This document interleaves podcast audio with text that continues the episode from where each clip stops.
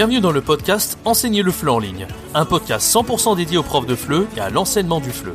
Chaque semaine, vous avez le droit à des conseils et des astuces pour vous aider à accomplir votre rêve le plus cher, celui de devenir nomade digital de FLE et de voyager partout dans le monde. Le podcast est disponible sur toutes les plateformes, pensez à vous abonner pour ne rien rater. Bonjour tout le monde, c'est Jérémy, bienvenue dans ce nouveau podcast sur la chaîne Enseigner le FLE en ligne. Alors dans ce podcast, on va répondre à la question suivante. Comment faire pour fidéliser ses apprenants hein, Peut-être que vous faites partie de ces profs de FLE, donc enseignants en ligne, vous essayez des méthodes, des techniques, vous êtes carrément vous-même et vous voyez que vous avez du mal à les fidéliser. Alors déjà, qu'est-ce que ça veut dire de fidéliser des apprenants? Fidéliser, ça veut dire voilà qu'ils ont pris un cours par curiosité avec vous, ils ont vu votre profil, d'accord, ils ont vu euh, un petit peu ce que vous allez euh, leur proposer, et puis, euh, ils font le cours d'essai avec vous qui dure en général entre 25 et 30 minutes. Et suite à ce cours d'essai, vous rendez compte que voilà, ils ont, seulement pris le cours d'essai et qu'ils n'allaient pas prendre un cours de plus ou carrément un pack de cours. D'accord? Et l'objectif de fidéliser ses apprenants, le premier objectif, c'est qu'ensuite, après le premier cours d'essai, ils prennent un pack de cours avec vous. C'est-à-dire 10 cours d'un coup, voire 20 cours d'un coup. D'accord? Euh, moi, je fais en sorte que plus de 50% de mes étudiants, voire plus des fois, prennent un pack dès la première leçon d'essai. D'accord? Donc c'est ce qu'on va essayer de voir dans ce podcast. Comment faire? Quelle est la chose la plus importante pour fidéliser ces apprenants? Avant que ce podcast commence, j'aimerais vous faire deux petites annonces. Alors la première, c'est qu'on vient d'atteindre les 1000 abonnés sur la chaîne. À cette occasion, j'ai annoncé il y a deux jours que j'organisais une foire aux questions, une FAQ, dans laquelle je vais répondre à vos questions par rapport à l'enseignement du FLE et à des questions plus personnelles. Alors je vous mets le lien en haut à droite de l'écran. N'hésitez pas à aller voir cette vidéo. Je parle en détail euh, de cette petite organisation de foire aux questions. Donc n'hésitez pas à me laisser vos commentaires dans l'espace commentaire de cette vidéo et j'y répondrai euh, dans 5 euh, jours quand je ferai la foire aux questions pour, pour fêter, pour célébrer les 1000 abonnés sur la chaîne. Donc encore une fois, merci de votre soutien. Vous êtes plus de 1000 profs de FLE à être abonnés et ça, c'est ça fait vraiment chaud au cœur. Deuxième annonce, bien sûr, c'est je vous invite, alors si vous aussi voulez lancer comme prof de FLE en ligne, vous n'êtes pas encore lancé, j'ai une formation gratuite, elle s'appelle 3 jours pour se, lancer, en tant que prof de FLE en ligne, sans aucune expérience et en partant de zéro. Donc si vous savez pas comment faire pour trouver vos premiers clients, euh, pour les fidéliser comme on va voir dans ce podcast, ou encore euh, pour euh, faire la différence par rapport aux autres profs, pour vous démarquer, j'ai cette formation sur trois jours, je vous accompagne, je vous prends par la main, je vous montre des méthodes et des astuces et surtout un plan d'action pour vous aider à vous lancer en ligne. Donc si vous êtes intéressé, c'est le tout premier lien dans la description, n'hésitez pas, c'est 100% gratuit. Alors, comment faire pour fidéliser les apprenants? Alors, on va voir ça en détail. Alors, il y a plusieurs choses auxquelles il faut faire attention dans un premier temps. Et pour moi, alors, les profs de FLE en ligne, ils se disent souvent que pour avoir du succès, il faut euh, les quatre points suivants que je vais vous dire. Alors, le premier point, c'est, alors d'abord, euh, si on n'arrive pas à fidéliser ses apprenants, c'est pas à cause de ces quatre points que je vais vous citer, d'accord? Il y en a qui pensent que si, voilà, moi, bah, je, prends Monsieur Lambda là, qui essaie de fidéliser ses apprenants, peut-être que voilà, euh, il y a beaucoup de profs de FLE dans cette situation, ils vont se dire, ok, moi. je pense que c'est à cause du manque de professionnalisme. Voilà, j'ai pas assez d'expérience, donc c'est pour ça que j'arrive pas à les fidéliser c'est pas la, raison principale, d'accord? Il y a une autre raison, c'est il y en a qui pensent que c'est euh, peut-être la personnalité, la personnalité de l'apprenant avec celle du prof ne matche pas. Alors tout ce que je donne là, c'est des raisons qui peuvent être balables, mais c'est pas la raison principale en général. Moi, je vais vous donner la raison principale. La troisième raison euh, que les profs, euh, dont les profs pensent pour lesquels ils n'arrivent pas à fidéliser, c'est le manque de préparation. Hein, j'ai pas assez de temps de préparer mes cours. Si j'avais mieux préparé mon cours, peut-être que j'aurais réussi à fidéliser plus mes apprenants. C'est pas une des raisons principales, ça peut en être une encore une fois. Et dernière, c'est bon ben j'ai pas suffisamment réussi à analyser les besoins de l'apprenant, donc l'apprenant du coup ben il n'a pas voulu continuer. Encore une fois, ça peut être une raison, mais voilà, je vous ai cité ces quatre points là. On pense que ça peut être des raisons pour lesquelles on n'arrive pas à fidéliser, mais non, c'est pas la raison principale. Alors, la raison principale, je vous la donne, peut paraître complètement euh, contre-intuitive. On pourrait penser que c'est l'analyse des besoins, le fait de bien répondre à la demande de l'apprenant, etc. Moi, je vous parle souvent de ça dans la chaîne, en plus, et sur les formations. Mais la raison principale, c'est le manque de fun. Qu'est-ce que ça veut dire? Ça veut dire que tout simplement, vous avez fait un cours, vous avez apporté de la valeur à votre apprenant, peut-être vous avez bien analysé les besoins, peut-être que vous avez été très sympa en tant que personne, d'accord? D'ailleurs, le fait d'être sympa en tant que personne, ça va apporter du fun. Mais encore une fois, ça c'est pas suffisant, d'accord? Si vous êtes très professionnel, vous avez très bien préparé votre cours, ça suffira pas pour fidéliser l'apprenant. Par contre, il faut être dans le fun. Alors, qu'est-ce que ça veut dire être dans le fun? D'accord? Il y a des profs de FLE qui commencent un cours de FLE.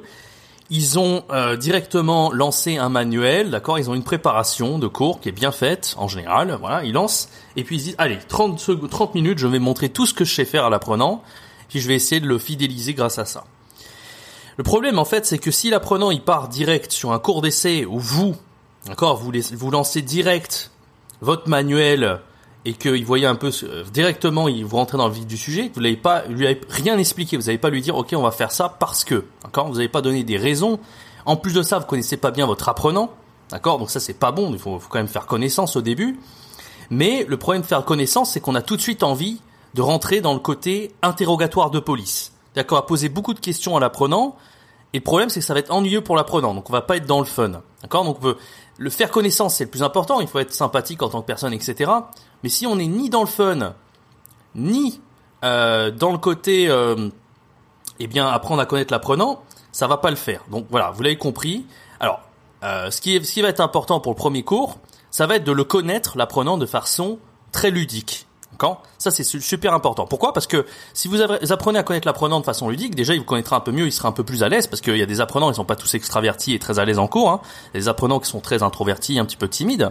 Donc, ce qui est important, c'est de donner une super bonne impression. C'est à ça que ça sert le cours d'essai. Vous donnez une super bonne impression, et derrière, ça va vraiment aider à ce que l'apprenant, il revienne chez vous pour prendre un cours, voire un pack de cours avec vous. D'accord? Alors la première, alors la question la plus importante de ce podcast, c'est comment créer du ludique dans un cours tout en faisant connaissance, pardon, connaissance avec l'apprenant. Alors ce qui va être important, comme je l'ai dit, c'est pas de rentrer dans l'intégratoire de police et de pas euh, poser des questions bateau à l'apprenant. Faut pas que ça soit ennuyeux. Alors qu'est-ce que j'appelle question bateau? Par exemple, lui dire euh, voilà. Euh, alors qu'est-ce que tu fais dans la vie? Bon, ça c'est important de poser comme question, mais qu'est-ce que tu fais dans la vie? Quel est ton objectif en français? Quel est ton objectif à long terme? Pourquoi tu as décidé d'apprendre le français Ça fait combien de temps que tu apprends le français Enfin, ça c'est les questions que tous les profs posent. C'est pas un problème en fait. Si vous lui posez des questions pendant une à deux minutes, c'est pas grave. Mais si vous lui posez des questions comme ça pendant 10, 15 minutes, vous allez faire la moitié de la leçon d'essai, ça va juste euh, être un interrogatoire de police. Et là, l'apprenant va se dire, bon, bah, pourquoi je prendrais cours derrière avec le prof? C'était totalement ennuyeux, d'accord? Donc, faut éviter les questions bateaux, ça c'est le premier point. Et le deuxième point, d'ailleurs, c'est pour éviter les questions bateaux, il y a, il y a quelque chose d'important à faire, c'est de contacter l'apprenant en amont Hein, sur une plateforme d'enseignement en ligne, par exemple sur Italki, vous envoyez des réponses toutes faites à l'apprenant, vous dites voilà, qu'est-ce que tu fais dans la vie, quel est ton objectif à long terme, pourquoi c'est combien de temps tu apprends le français, enfin toutes ces questions-là, vous pouvez déjà demander à l'apprenant en amont à l'écrit. Mais ne prenez pas votre cours d'essai, ne prenez pas du temps de votre cours d'essai, euh, ça serait une énorme erreur. Alors si ça prend deux minutes, ok, ça prend 15 minutes, vous allez prendre du temps juste pour poser des questions bateau à l'apprenant et c'est ennuyeux pour l'apprenant et ça n'apporte pas de valeur à votre cours d'essai, d'accord? Chaque petite minute de votre cours d'essai, il doit vraiment être là pour apporter de la valeur, ok? Donc alors, comment on va faire pour créer du, du ludique tout en, tout en faisant connaissance avec l'apprenant? Ça va être important de faire un jeu. Hein, le jeu, il n'y a pas plus ludique pour ça. Et contrairement à ce que vous pensez, c'est pas parce qu'on fait un jeu qu'on va pas être euh, dans quelque chose de professionnel il y a beaucoup de gens qui, qui font cette erreur-là, qui pensent qu'un jeu c'est absolument quelque chose qui va pas être intéressant et qui va pas euh, réussir à fidéliser l'apprenant, alors que c'est tout l'inverse en réalité. Alors, moi j'ai déjà testé quand j'ai débuté en ligne, j'ai fait des tests quand même avant de, de, créer cette méthode. J'avais commencé comme de profs à faire mes cours directement. J'ai même essayé de faire un, un, placement, un test de placement. Il y a des gens, ils se disent, ouais, je vais, je vais tester mon, le niveau de mon apprenant, etc mais enfin vraiment avec un questionnaire quelque chose d'ennuyeux c'est c'est pas c'est pas terrible du tout. Donc avec un jeu il y a rien de mieux parce que ça va servir à plein de choses. Alors le jeu moi que j'utilise pour faire connaissance avec mon apprenant c'est un brise-glace d'accord?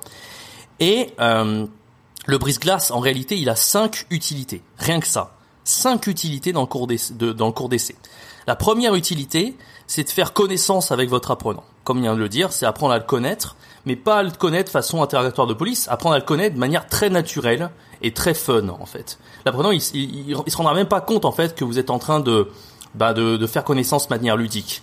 Par contre, si vous posiez des questions, bah là, ça ferait vraiment interrogatoire de police, ça serait vraiment pas sympa, d'accord?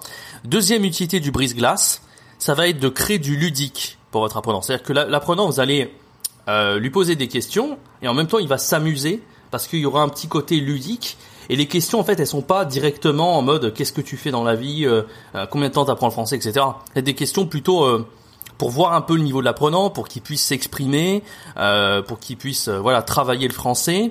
en même temps, vous, ça va vous donner des indications pour savoir, pour connaître son niveau. Voilà. La troisième utilité, utilité pardon, c'est de voir les erreurs de l'apprenant. On va avoir les erreurs de lexicales, les erreurs grammaticales, les erreurs phonétiques. Plein d'erreurs que l'apprenant va faire. Euh, et, voilà, donc voilà, on est dans l'utilité, mais en même temps, on est vraiment dans faire connaissance. Et là, ça va donner une indication sur les goûts de l'apprenant. et ça va vraiment vous aider par la suite pour préparer vos cours. D'accord? Quatrième point, ça va permettre de faire un diagnostic à la fin du cours. Donc une fois que vous aurez analysé les erreurs, derrière, vous allez pouvoir faire un diagnostic, c'est-à-dire dire à l'apprenant, voilà, tu as fait ça, euh, maintenant je te connais un peu mieux, j'ai vu un peu quel était ton niveau, c'est très très c'est très très cool, il faut être très encourageant, il faut être très positif hein, en général. Et puis euh, voilà, je pense que ça va être intéressant qu'on travaille plutôt la grammaire derrière. Moi, je te recommande ce type de cours, moi que, que j'ai fait avec beaucoup d'apprenants, qui peut vraiment être utile pour toi, etc., etc. D'accord? Pointer un petit peu les erreurs et dire voilà, moi je te conseille de faire ça par la suite, etc.